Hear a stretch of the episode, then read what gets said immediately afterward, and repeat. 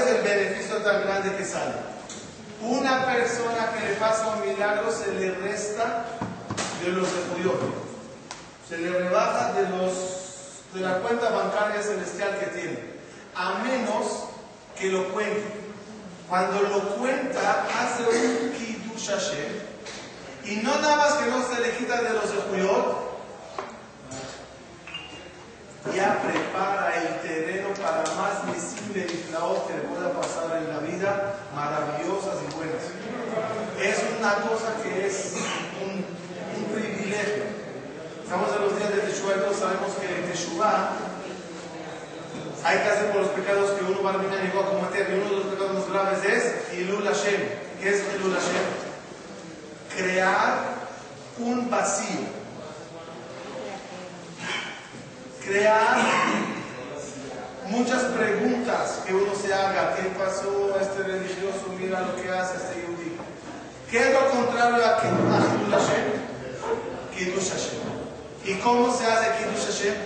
¿Cómo se hace Kiddush Hashem? Una de las formas de hacer Kiddush Hashem es contar las maravillas del Borolán.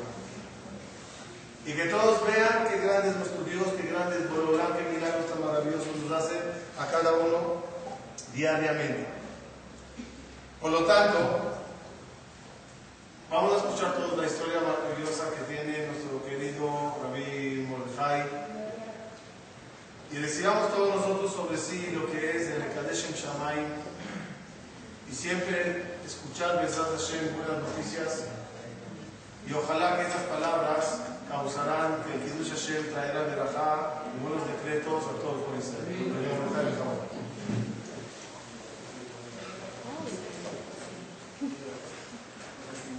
Gracias por sus palabras al Jajam. Buenas noches a todos.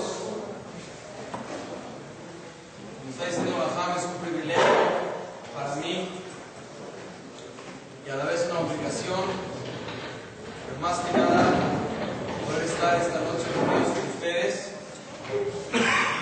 para revelar un poquito de lo que Borolam nos deja gozar de su presencia divina en este mundo, en este planeta, tan lejos que estamos de Él, pero a veces nos da probaditas para que lo alcancemos a conocer, por mínimo que sea.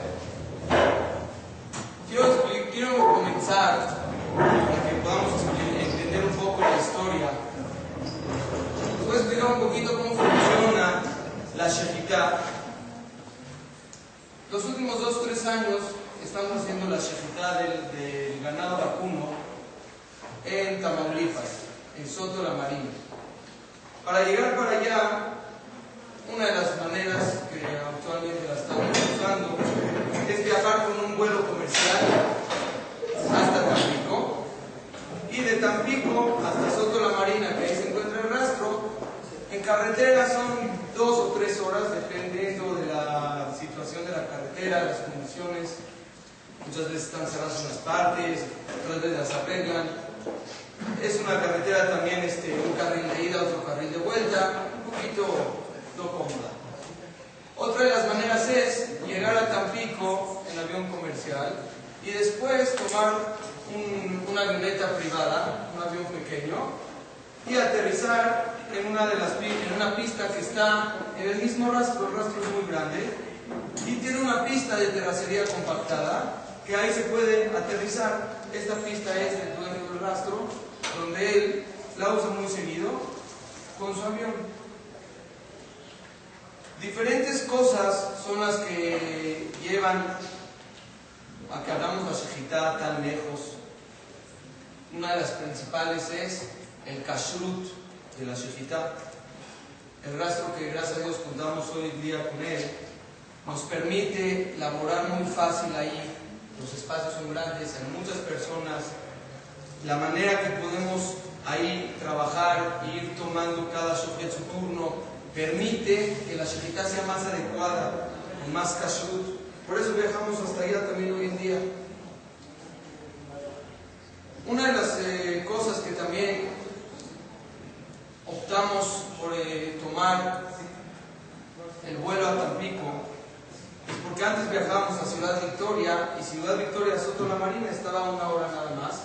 Pero con todo el tema de la inseguridad que se vive en México y más ahí del narcotráfico, se convirtió esa carretera de Ciudad Victoria muy peligrosa. Muy, muy peligrosa, no se podía pasar por ahí. Entonces empezamos a viajar a Tampico, pero de Tampico nos alejábamos más del rastro, del destino. Entonces eran dos, tres horas. También hay que pararse muy temprano, que pararse a las 4 de la mañana aquí en México para ir al aeropuerto. El aeropuerto, todos saben los turnos que se tienen que hacer para llegar. Se alargaba demasiado el tiempo para llegar y eh, eh, nuestro cuerpo también se cansa mucho. Entonces una, empezamos a pensar cuál es la necesidad de tomar un vuelo hasta Tampico y otro de Tampico hasta el rastro. Mejor conseguimos un vuelo, un avión particular, que podamos viajar desde Toluca hasta el rastro directamente. Así todo se aporta, posiblemente los gastos son menores, es más cómodo, más todo. Probamos con unas avionetas de unos Yudim, que no es muy accesible muchas veces o la tienen ocupada o por algunas otras razones. No pudimos seguir con ellos. Vimos un anuncio de una compañía privada que renta vuelos privados y les marcamos, los citamos a la oficina, vinieron, nos enseñaron fotos de sus aviones que tienen, acordamos eh, la cita, acordamos el vuelo que vamos a tomar. Íbamos a viajar el 11 de julio del 2011, el año pasado. Era el 9 de Tamuz. 9 de Tamuz. Acordamos que el vuelo iba a salir a las 6 y media de la mañana. El vuelo aproximadamente una hora y media hasta llegar al rastro desde Toluca hasta allá. Y también una de las razones que estuvimos buscando ya otra avioneta era porque la avioneta que tomábamos de Tampico al rastro era una avioneta con un solo motor. Son muy chiquitas. Y algunas de las personas nos, nos dieron su sugerencia que no es muy seguro viajar con avionetas que tengan un solo motor. Porque si Dios lo quiera dejar funcionar un solo motor, pues la avioneta se queda sin motor. Entonces empezamos a buscar avionetas con dos motores. Y gracias a Dios la encontramos, nos fue favorable esa avioneta. Finalmente acordamos el 11 de julio para salir 6 y media de la mañana de Toluca. Llegamos al aeropuerto de Toluca desde 5 y media de la mañana, desde tempranito llegamos.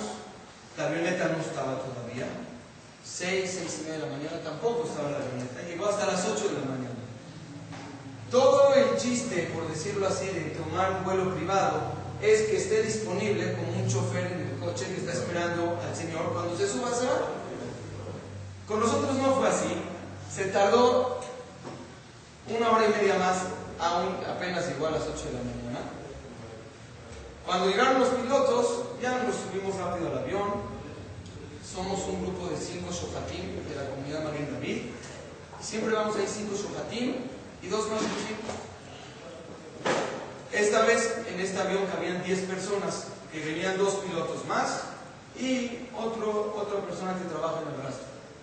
Nos subimos al avión y estamos esperando que los pilotos ya suban porque tenemos, estamos muy apurados, teníamos que empezar el trabajo 8 y media de la mañana, 9 de la mañana.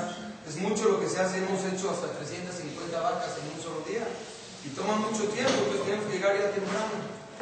Subimos al avión, los pilotos se bajaron del avión, están haciéndole un poquito de servicio, pero vemos que están drenando los tanques de gasolina con unas jeringas especiales que tienen.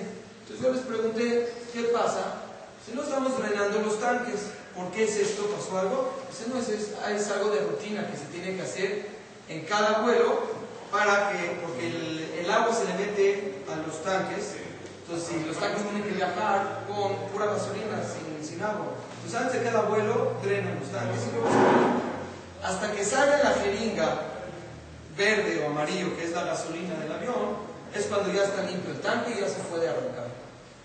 Yo todavía les, este, di un poquito más de respaldo a los pilotos y les dije, tómense el tiempo que sea necesario por seguridad. Si eso les va a dar más seguridad a ustedes, tómense su tiempo. Estuvieron ahí un poquito más, finalmente se subieron al avión, empiezan a encender un motor, el motor tarda en encender un poquito, se escuchaba como una carcacha, de verdad, sin vacilar. Tratan de encender el otro, igual el avión la verdad su mantenimiento se veía muy deteriorado, tenía goteras por adentro, no era el avión que nos enseñaron en la foto para nada. Dijimos, nosotros no sabemos de estas cosas, seguramente los pilotos son los que saben. Pero es una persona cuando tiene, va a terminar una complicación de salud, va con un doctor, va con otro, manda estudios a Miami, a Boston, a muchos lugares, hasta que él se siente tranquilo con la mejor decisión.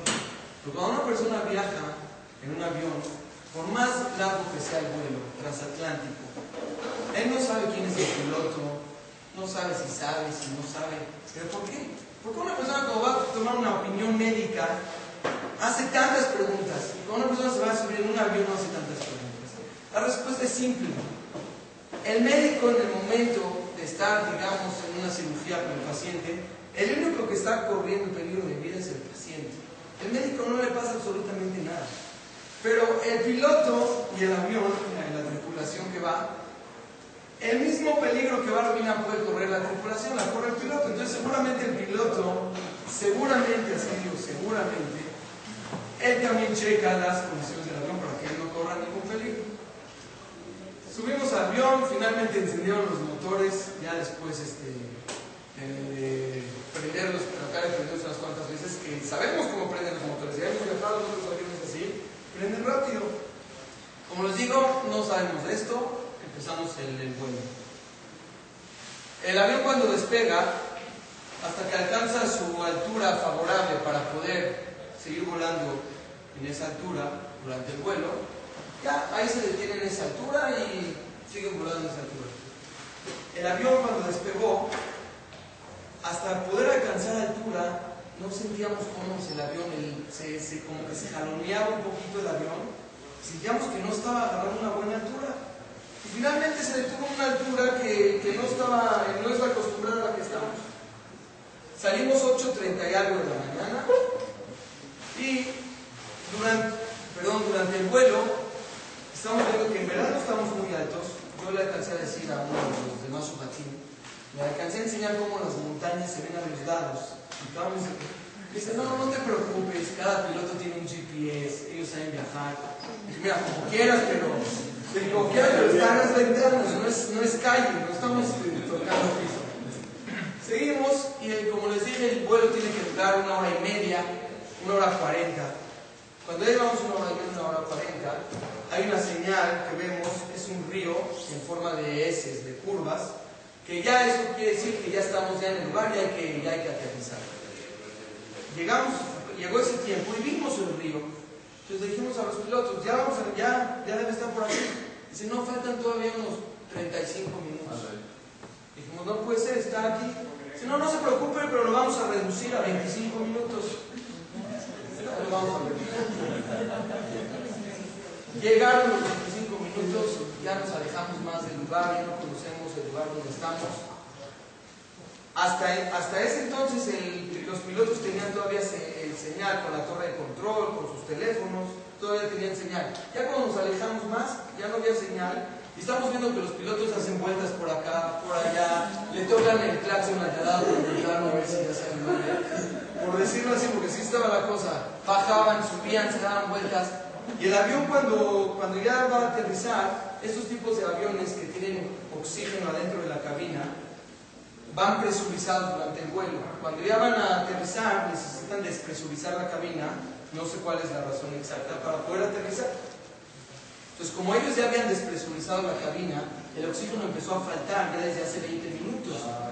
Entonces, y con todos los movimientos que tiene el avión, y entre más bajo vuela el avión, más se mueve el avión, hay más turbulencia. Entonces empezamos a marear, a marear bastante, uno por el perdón de ustedes empezó a devolver, empezó, empezamos a tener tensión y malestar bastante. Uno de los uno, un asiento ahí del avión es un baño de emergencia, no es un baño con puerta normal, es un asiento que se quita el asiento, se cierran unas cortinitas, en caso que alguien lo necesite usar, así lo usa. Uno de nosotros, que es el de Rosa Sojatín, el de la Shachita, él fue el que necesitó usar el baño después de tanto movimiento y mareo. Dijimos, ya espérate, ya vamos a aterrizar, ¿para qué vas a hacer incómodamente? Ya espérate tantito más. No puedo, no puedo, no puedo. ¿Quién estaba en el asiento de, que se usa de baño? El gol que nos venía acompañando. Entonces se cambiaron el jajam de la Shefita estaba enfrente de la puerta del avión y se cambiaron de lugar, de manera que el gol quedó enfrente de la puerta y el jajam en el asiento que se hace baño. Ya estaba muy mareado él, de manera que nos pidió que por favor le digamos al piloto que aterrice inmediatamente, voy a citar sus palabras, que aterrice porque si no me muero ya en un minuto. Así así de plano le estaba diciendo, y créanmelo, era de verdad nos faltaba el oxígeno. Yo en lo personal no podía sostener bien mi cabeza. Otros se tuvieron que abrir la camisa para poder respirar. Empezamos a decir a los pilotos, ¿qué está pasando? Estamos muy mareados. Si no estás eh, este, localizando la pista, mejor vuelve a subir. Si tiene, le preguntaron primero, la primera pregunta, si tiene gasolina. Nos dijo, sí, claro que tenemos gasolina, porque siempre estos vuelos tienen que cargar gasolina para ir y vuelta porque en el rastro no hay quien le ponga combustible al avión, no hay torre de control, no hay nada, hay que aterrizar a la mitad de la naturaleza. Entonces digo, sí, sí tengo gasolina, pero no, ahorita ya la vamos a encontrar, está muy mareada la gente. Bueno, que se tomen ahí unas dramamine, unas pastillas que son especiales para el mareo. Cuando empezaron a presionar los demás, dijimos, o subes otra vez y nos vamos al aeropuerto más cercano que sea Ciudad Victoria, Monterrey, lo que sea, o aterrizas ya inmediatamente. Cuando el piloto aceptó ascender, se sintió que empezó a alzar el avión, en ese momento se apaga el motor derecho. Se apaga el motor derecho, obvio que se deja de hacer ruido. En eso se siente que se chocó el avión un poquito así en el aire, empiezan a ponerse nerviosos los pilotos y uno de nuestros compañeros, un, un es muy norteado, él conoce muy bien por cielo, mar y tierra, todo, todo lo que él ha pasado. Él se pasó a la cabina para ir norteándolos a, los pilotos. Les decía, a ver, ¿dónde estamos? Les decían, Soto la Marina. Les dijo, no es Soto la Marina acá, yo conozco muy bien acá, no es, estamos muy alejados.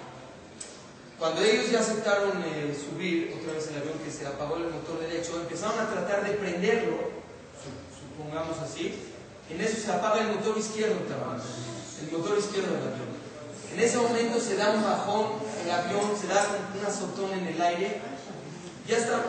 ¿En cuántas cosas podíamos pensar? No sé, porque también nos sentíamos muy mal. Yo en lo personal fui el, que más estuvo en sus cinco sentidos, por decirlo así. Estaba yo sintiendo, viviendo todo lo que estaba pasando. Más todo lo que está pasando. En el momento que se apaga el segundo motor, se, se voltea este chofer que estaba en la cabina con ellos. Nos dicen, señores, digan Teilín porque ya nos vamos. Ya, así Estaban los dos motores. Lo que les voy a contar es demasiado largo para el tiempito que, está bajando, pero quiero compartir con ustedes un poco del, sentimiento de lo, que, estuvimos viviendo. En ese momento que se, el avión como que se dio el azotón para abajo, estamos ya sintiendo nosotros lo que, lo que va a pasar. Prácticamente todos sabemos a grandes rasgos, ¿qué es lo que va a pasar? La esposa, los hijos, la familia, los papás, Marminar, toda la desgracia que puede pasar. La caída que estamos bajando, bajando de la Shakitá nos dijo a todos, vamos a recomendarnos todos a Borolam y vamos a empezar a decirte bien. Y dijo Borolam, Anagnu Sheba Mishpachot Shel Yehudim, Borolán, somos siete familias de Yehudim. Tenemos esposa y hijos en la casa, por favor, Borolán, ayúdanos. Empezamos a decir Teilín. Créanme lo que no he tenido un momento de Neilá en un Kippur, como el momento que tuvimos ahí de, apego con Borolán. empezamos a decir Teilim, yo me asomé tantito en la ventana que estamos, que tenía ahí cerca a mí, estoy viendo que estamos cayendo encima de una carretera que viene de Estados Unidos, esa carretera, porque vamos hasta la frontera, y pasan un montón de trailers por ahí. Estoy viendo que estamos cayendo en sentido contrario. Entonces yo me pongo a pensar, espérame, ¿quién pega peor a quién? ¿El avión al trailer o el trailer? No, no, no sabía ni qué pensar, pero estábamos bajando y ya sabemos qué está pasando a nosotros. Y si todo uno empieza a sentir, yo tenía, la, tenía en mi celular la foto de mi familia, la prendí, empecé a decir, hola, por favor, te encargo a mi esposa, te encargo a mis hijos, te encargo a la familia. Sabemos, estamos esperando mamás el momento, estamos esperando el último momento y con conciencia. Estamos bajando. Me preguntaron en una ocasión que si dijimos el Shema Israel, no dijimos Shema Israel, aprovechamos el tiempo de decir Teilim mejor en vez de Shema Israel. Hasta que empieza a caer el avión, yo estoy esperando a ver a qué horas va a ser el último momento que voy a tener de conciencia, a ver a qué horas es el golpe en el que ya se pierde la conciencia y va a final ya no estamos. En eso azota el avión, nos gritan los pilotos, agárrense fuerte. Nos agarramos fuerte todos, se azota el avión contra la tierra y empezamos a deslizarnos como 100 metros. Cuando, cuando se azotó el avión sentimos un poquito de alivio, pero los pilotos ya desde que se estaba cayendo el avión nos están gritando, la puerta, la puerta. No sabemos qué quiere la puerta. La abrimos, nos caemos, no la abrimos, no sé qué quiere la puerta. Finalmente caímos en la tierra, caímos en un rancho, en una pradera. Se deslizó el avión como 100 metros, todo voló adentro del avión, nos golpeamos un poco y los, los pilotos, Baruch Hashem, Hashem les dio control en sus acciones de no sacar el tren de aterrizaje, las llantas. Porque si sacan las llantas y aterrizan en pasto, se atora el avión y va a se da puras vueltas y es mucho peor. Ellos no sacaron el avión, entonces aterrizamos con la panza del avión y finalmente frenamos en 90 grados, como cuando uno frena en la esquiada así muy rápido, así frenó el avión. Y nos dieron la puerta, la puerta, tratamos de abrir la puerta y la puerta estaba chueca por el golpe, se descuadró el marco. Pero nos están diciendo que va a explotar el avión. Nos están diciendo, va a explotar el avión, abra la puerta. La puerta no abre. Por eso ellos nos estaban gritando desde el aire que le abramos la puerta para que no se vaya a descuadrar en. Pero nosotros no, no, no entendimos eso. ¿Quién abrió la puerta? El gol que se cambió de lugar con el sujet. Es un gol que tiene su cuerpo robusto le lanzó una patada a la puerta que Baruch se la pudo abrir. Ese es uno de los milagros, porque el sujeto que estaba sentado ya al principio tuvo una operación de sus piernas hace unos años. Baruch se puede caminar, puede hacer todo bien en su vida, pero no tiene una fuerza en las piernas para poder dar esa patada. Perdió la fuerza en las piernas para poder dar una patada así. Les voy a decir qué tan fuerte estuvo esa patada. El güey cuando bajó no pudo ya caminar, lo llevaron al hospital, se le inflamó la rodilla tremendo y le tuvieron que inyectar en la rodilla. Abrió la puerta y el lugar para salir es muy estrecho. Entonces empezamos a salir uno por uno a ver quién se salva y a ver quién explota el avión adentro. Salimos todos, nos alejamos, salimos con las manos en la cabeza por si miran estalla algo. En el momento que ya nos alejamos bastante del avión, nos empezamos a ver unos a los otros. Yo les puedo decir, Morolán nos mande vida hasta 120 años a todos. Yo nomás vi mi, mi levallar en el momento de estar bajando. Cuando bajé el avión y ya me alejé, volteo y de verdad no creía yo que estaba vivo. Yo ya me había hecho la idea, ya, yo ya no, yo tardé, tardé tiempo en ver, en, reaccionar que de verdad Baruch Hashem estaba con vida. Uno de los me empezó a gritar, Borolam, estamos vivos, gracias Borolam, gracias, estamos vivos. Nos abrazamos ahí todos, empezamos a llorar. Quiero compartir con ustedes un poquito el sentimiento que tuve en ese momento. Como lo estoy diciendo, en la bajada uno empieza a sentir el desprendimiento de todo lo que el Borolán le dio en la vida. Momentos muy difíciles, pero Baruch Hashem al momento de ir a salvarnos, empezaron a, caer en mi cabeza todas esas experiencias de alegría que Baruch Hashem he tenido, las alegrías de mis hermanos, la boda, mi boda, el nacimiento de mis hijos. Baruch Hashem empecé a llenarme de alegría. Otra vez todas las alegrías regresaron. Borolam en un momentito nos demostró que Barminan todo puede acabar en un segundo y Barminan qué desastre hubiera podido pasar. Y en un segundo Baruch Hashem nos regresó todo, todas las alegrías. Disfruté más ese momento, recordando todas las alegrías, que el mismo momento de las alegrías en su momento que pasaron. Fue algo, una experiencia que uno mamás le, di, le dije, lo comenté en una clase. Yo no soy Cohen, tampoco estuve en el Beta Migdash, y menos en el Kodesh Kodashim. Pero creo que el momento que vivimos de manera tal que Borolam nos dejó bajar, Baruch Hashem, salimos del avión ilesos así como estamos, fue haber vivido la experiencia, creo yo, del Cohen Gadol en Yom Kippurim en Kodesh Kodashim. Esa manera de ver la bondad de Borolam, cómo nos bajó, sin ningún rasguño, nada Baruch Hashem nos pasó, nada.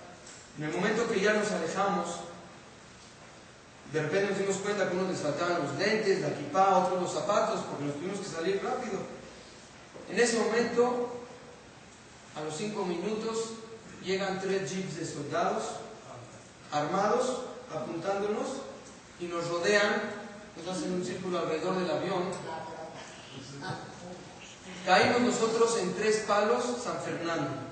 Ustedes alcanzaron a escuchar las noticias en su momento, fue donde encontraron las fosas. Ahí caímos ellos, estaban seguros de que nosotros somos narcotraficantes.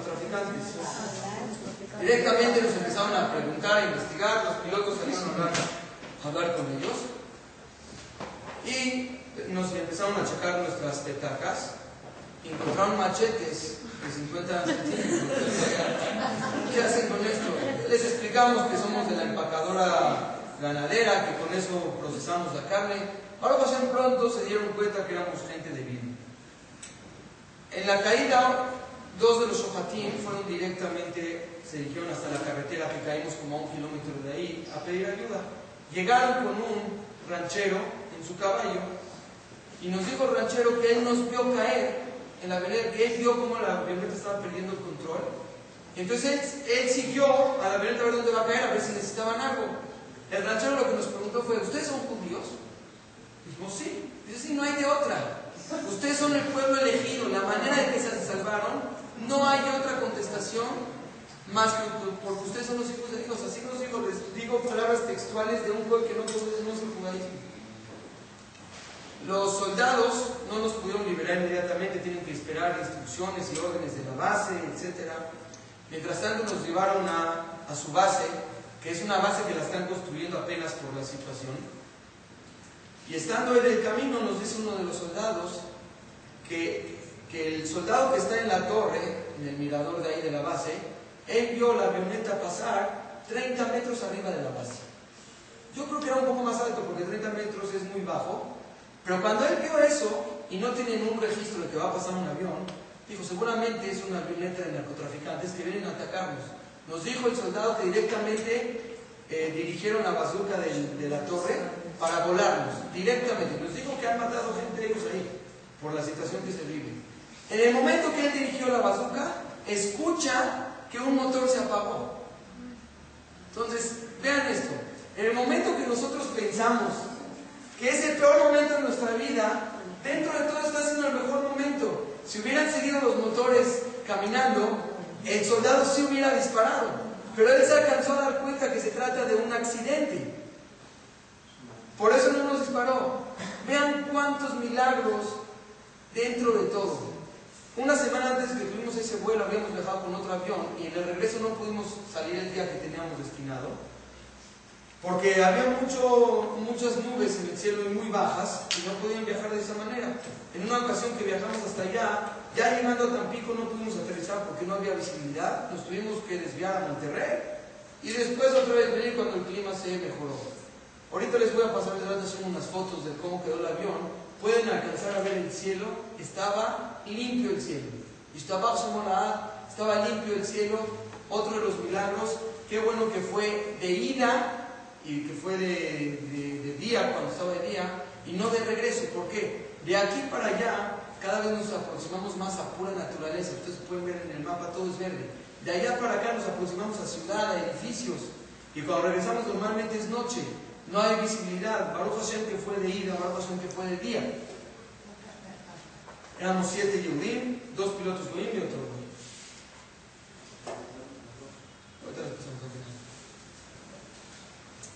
Quiero entrar un poquito con, el musar de todo esto. Como les comenté, la bajada del avión, que uno empezó, que se empieza a sentir el desprendimiento barbinal de todo lo que Hashem le da. Y al momento de bajar, volvamos otra vez, devuelve a la persona. Quiero citar un, un mashal de Ham Shabbat que nos contó. Ham Shabbat dice que en el Teilim, en el Odul Hashem que decimos en Shabbat antes de Baruch Shamar, decimos Leoseo Orim Kedolim, Kilo Lam Hazor. Borolam hace las luminarias, Kilo Lam Hazor. Que Dios hizo el cielo, Kilo. De repente dice un párrafo, Leoseo Niflaot de Dolor levantó, Kilo. Que Borolam hace milagros solito, Kilo. ¿Por qué cuando dice el Teilim que Borolam hizo el sol, no dice que lo hizo solo? ¿Por qué Borolam cuando dice que mató a los mitzrim, no dice que lo hizo solo? Hay un párrafo que dice, Borolam el que hace los milagros solo, Kilo ¿Qué acaso nosotros creemos que hay alguien que ayudó a Borolam a hacer el sol o a la salida de Egipto? En lo absoluto. ¿Cuál es, cuál es la contestación? Se contesta con un mashal. Había un ciudadano en una aldea en aquellos tiempos que había reinado y los castigos en esa aldea eran castigados corporalmente. Hubo un ciudadano que cometió un delito, lo llevaron a la corte y el, y el juez dictaminó que le iban a dar 39 latigazos. Esta, este ciudadano tenía dinero con él. Fue y le dijo al verdugo, dijo, mira, te voy a enseñar el fajo de billetes que tengo. Por cada latigazo que hagas la pantomima como si me lo das y no me lo das, te voy a dar un billete. Si todos me los das así, te vas a ganar todo este fajo de billetes. Dicho y hecho el trato, un latigazo, dos, diez, quince, treinta y ocho latigazos a todo dar. En el latigazo número 39, el verdugo se para a dos metros y con todas sus fuerzas viene tomando vuelo, agarra el verdugo y le quiebra la espalda al Señor. el Señor después de que se recuperó, le dice al verdugo, oye, ¿qué pasó? ¿Estuvo falso el billete 38? ¿Por qué me rompiste la espalda en el 39? Dice, mira, te voy a explicar. Si yo no te hubiera dado el latigazo 39, como tiene que ser, tú no puedes saber de cuántos 38 te salvaste. Tú hubieras pensado que aquí todo es chiste. Ah, todo es chiste, un latigazo y todo lo compras con tu dinero. Te tuve que dar el latigazo 39 como tiene que ser para que veas de cuántos otros 38 te llegaste a salvar. Esa es la contestación. Sabemos que Borolam hace todo y lo hace todo solo. Pero hay veces que Borolam nos manda ni y los milagros para que nosotros entendamos qué tantas cosas Borolam también las hizo y no nos dimos cuenta. Hay milagros abiertos que Borolam nos hace para que nos demos cuenta de cuántos milagros no nos dimos cuenta. Incluso dentro de este suceso que les pude contar milagros, seguramente hubo más milagros que nosotros no los alcanzamos a saber. ¿Cuántas veces una persona sale a la carretera o a la calle manejando con su coche y justamente una milésima de segundo antes el coche de atrás se le ponchó la llanta y Barmina le pegaron el desastre que dejó y las víctimas que ocasionó. Pero él una milésima nada más pasó antes él no sabe de nada lo que pasó atrás. No sabe los milagros que le pasó. Y efectivamente eso fue un milagro. ¿Cuántas cosas Borolam nos hace que nosotros no nos damos cuenta? Por eso el Teilim dice, claro que Borolam hace todas las cosas, el sol, la salida de Egipto, pero hay veces que Borolam nos manda milagros y sabemos que lo hizo solo Borolam, para que nosotros nos alcancemos a dar cuenta de lo demás. Hace dos años Baruch tuvo una hija y en el parto la, anestesia, el bloqueo se le subió un poco al cerebro a mi esposa. Las mujeres que han tenido hijos y eso deben saber que eso es un poco peligroso, un bastante peligroso. Yo alcancé a ver cómo los doctores entraron rápido de emergencia a atender a mi esposa. Yo me quedé un poco incómodo, por decirlo así, y no entendía por qué si Borolán me está mandando una alegría, que me está mandando la tiene que mandar un poco sucia la alegría. O sea, pasamos un momento de peligro, en el que yo vi cómo estaba la situación del peligro con mi esposa. Después me, platiqué con uno de los ajamín y él me dijo, mira, Borolán lo hace para que nos demos cuenta de los milagros No lo entendí no me convencí. En el momento que fue lo del avión, me acordé del parto de mi esposa dije, sí, es verdad. Ahora se nace un hijo, vamos a nacer otro, se casa uno, uno se cura, otro tiene parnasá, otro tiene tiene esto, otro tiene el otro. Todo va. Cuando Borolam a veces nos dice, mira, no todo es normal, todo lo llevo yo. Yo estuve acá, yo, yo tomé el avión en mi mano y te fui bajando. Ahí Baruch Hashem nos damos cuenta de cuántas bondades Borolam nos manda, de esas cosas nos damos cuenta. ¿Cuántas cosas más no nos pudimos dar cuenta nosotros? Dice David Amelech. Ode Hashem Libi En una de las ocasiones que Borolam salvó a David Amelech, David Amelech se compromete con Borolam y le dice, te honraré tu nombre para siempre. ¿Por qué David Amelech cuando le agradece a Hashem honra su, nombre para siempre con un compromiso? Bilam Arashad dijo lo siguiente, que muera mi alma muerte de rectos. ¿Quiénes son los rectos de? Todos aparentemente pueden elogiar a Bilam porque dijo que él quiere morir como yudí, pero los jamín en verdad lo critican. ¿Qué quise morir como yudí? Morir como yudí puede hacerlo cualquiera. Puede ser un yudí que nunca cumplió nada de Torah, no tuvo fe, no tuvo nada. En el momento de su muerte va a morir como yudí, quiera o no quiera. Un goy se puede convertir un minuto antes de morir al judaísmo y si muere va a morir. ¿Cuál es el chiste de todo? No es morir como yudí, el chiste es vivir como yudí. Vivir en las filas de Borolam, conocer la mano de Borolam, acatar, ver cuánto Borolam nos quiere, cuánto nos adora Borolam. Eso es vivir como yudí. Por eso Bilam dijo lo que dijo, pero David Amelech dijo, Odea Hashem mejor vivir, Borolam te agradezco con todo mi corazón, pero en este momento, me comprometo a honrar tu nombre por siempre. Estamos en el mes de Elul. Una de las cosas que nos puede acercar a Borolam, que sabemos que la mejor manera de acercarse a Borolam es hacer Teshuvah con amor, es esta, ver cuánta bondad Borolam nos manda. Pero ¿cuál es la mejor, el mejor antídoto para poder tener esto? Termino con este mashal. Un niño le dijo a su papá, papá, quiero ir a, quiero ir a Walmart. Le pregunta a su papá, ¿para qué? ¿Por qué necesitas? Dice, no, quiero ir a conocer al dueño de Walmart. Dice, hijo, no creo que vas a ir a conocer, pero si tanto insistes, ven, vente a Walmart. El niño se duerme temprano, se para a las 4 de la mañana, toma su taxi, se va a Walmart. De repente ve que el primer trabajador que llega es un trabajador con casco, con guantes, botas, baja, Empieza a recibir los trailers, empieza a cargar, descargar, va para aquí, va para allá, no para de trabajar, no toma, no come, no descansa, suda, suda, suda. Se mete al departamento, ve a las cajeras. Cuando hay alguien que va a comprar, pues trabaja la cajera. Si no hay alguien que va a comprar, pues no hace nada. El gerente si hubo un problema bien, si no, no. Finalmente se echa toda la jornada de trabajo, regresa a su casa a las 1 de la mañana el niño, lleno de emoción, y le dice, papá, conocí al dueño de Walmart. Dice, ¿sí, hijo? No me digas. Dice, sí. Dice, mira, no te quiero desilusionar. No creo que lo pudiste conocer. Pero dime por qué tú crees que lo conociste, cómo se veía o qué hizo. Dice, mira, papá, el primero que llegó era uno de casco, guantes, etc. Y él fue el último que se salió y fue el que más trabajó. Seguramente él es el dueño de Walmart.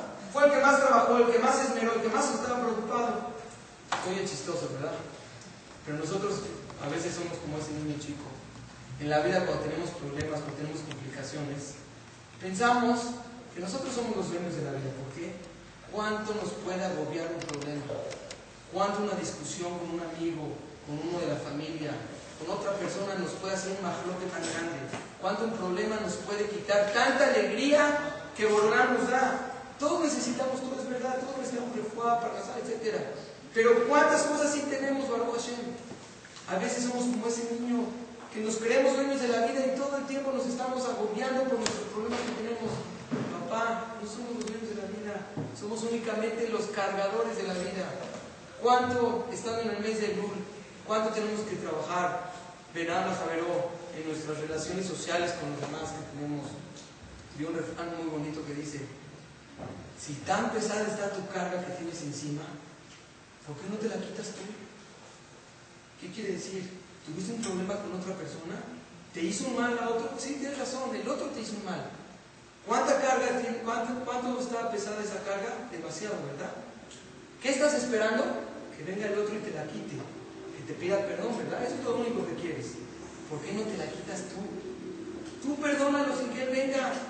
¿Cuál es la necesidad? Mientras estás sufriendo tú también. ¿Para qué te haces más pesada tu carga? Si tan pesada está tu carga, no esperes a que te la quiten, quítatela tú.